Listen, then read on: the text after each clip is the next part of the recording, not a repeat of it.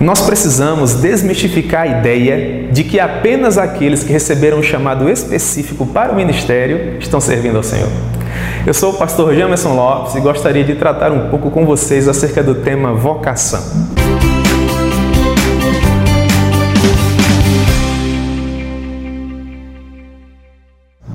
É muito comum que no princípio da nossa fé nós venhamos a nos perguntar: a que Deus me chamou? Para que efetivamente eu estou aqui? Eu gostaria de dizer para você, desde já, que descanse o coração, porque todos nós que compreendemos a mensagem da cruz ensanguentada somos chamados pelo Senhor. E nós somos chamados por Ele para o seu serviço, de modo a expandir o seu reino e manifestar a sua glória até os confins da terra. Portanto, as Escrituras, elas claramente nos asseveram que todos nós, sem exceção, somos chamados à salvação, somos chamados à proclamação e somos chamados à comunhão. Nós somos chamados à salvação porque Deus é quem opera em nós aquele transporte que nos retira do império das trevas para o seu reino de amor. Nós somos chamados à comunhão porque, uma vez regenerados, nós passamos a fazer parte da família de Deus, interagindo com os demais irmãos. E, finalmente, nós somos chamados à proclamação porque Deus nos equipa com aquilo que nós precisamos para implantar na terra os valores do seu reino desde a nossa comunidade local de fé onde nós nos encontramos até os confins da terra. Portanto, meus amados irmãos, é muito comum que no momento em que nós passamos a pensar a respeito dessas questões, nós venhamos a imaginar se efetivamente Deus conta conosco para isso. Eu quero dizer para vocês que não há um único cristão que fuja a esta característica.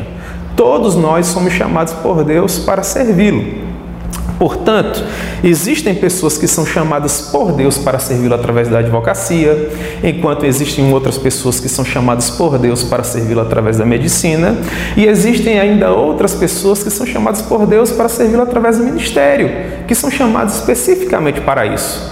Mas todas estas pessoas estão sendo usadas pelo mesmo Deus para implantar na terra os valores do seu reino. Portanto, precisamos desmistificar essa ideia de que apenas aqueles que possuem um chamado específico para o ministério estão servindo a Deus. Todavia, neste momento em especial, eu gostaria de tratar com vocês a respeito do chamado ministerial, daquilo que geralmente nós chamamos de vocação. Veja só, Todos nós temos a responsabilidade, como eu já mencionei, de falar a respeito daquilo que Deus ele tem feito a partir de nós. A Bíblia nos explica que todos nós, para servirmos ao Senhor, precisamos receber dele as ferramentas que seriam suficientes para que nós possamos, dessa forma, fazer aquilo que ele espera de nós.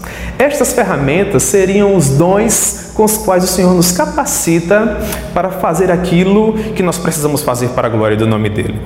Estes dons, eles atuam de maneira a fazer com que nós venhamos a implantar na terra os valores do reino de Deus. Dito isso, uma vez que nós compreendemos que é o Senhor que nos capacita, que nos oferece essas ferramentas que nos são necessárias, nós avançamos um pouco mais. Até porque eu entendo que, neste ponto, muito provavelmente você esteja se perguntando: mas será que eu recebi estas ferramentas? Como eu posso saber se efetivamente o Senhor tem me chamado a realizar algo específico?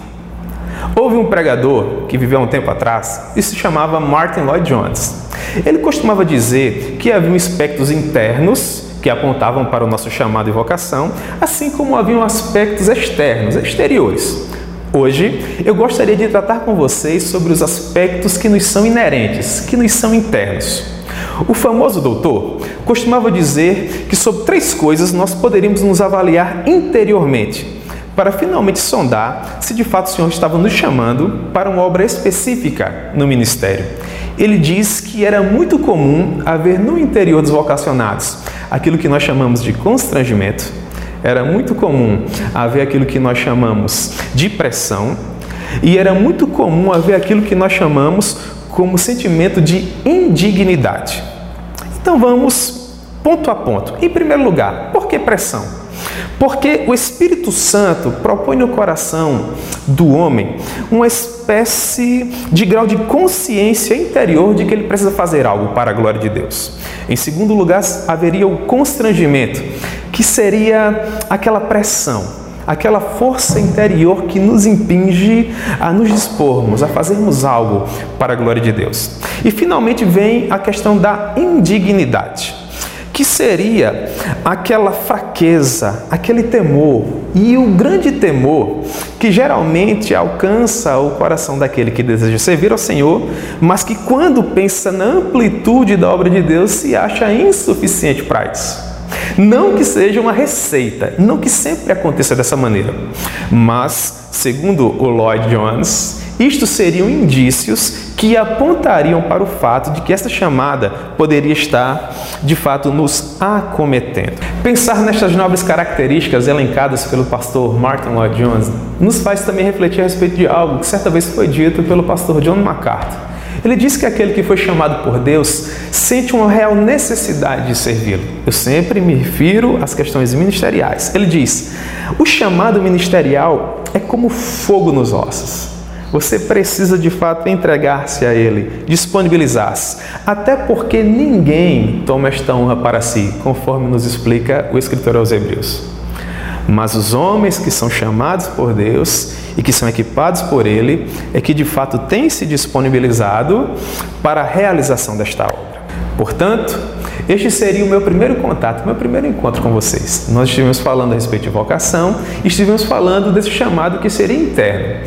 Num próximo encontro, nós estaremos falando a respeito ainda do chamado, ainda dos aspectos vocacionais, só que agora voltados às questões exteriores como nós somos distinguidos como pessoas que estão sendo chamadas por Deus para trabalhar para Ele? Como a igreja ela consegue pensar em nós essas características? Este será o assunto do nosso próximo encontro. Até lá. Deus abençoe.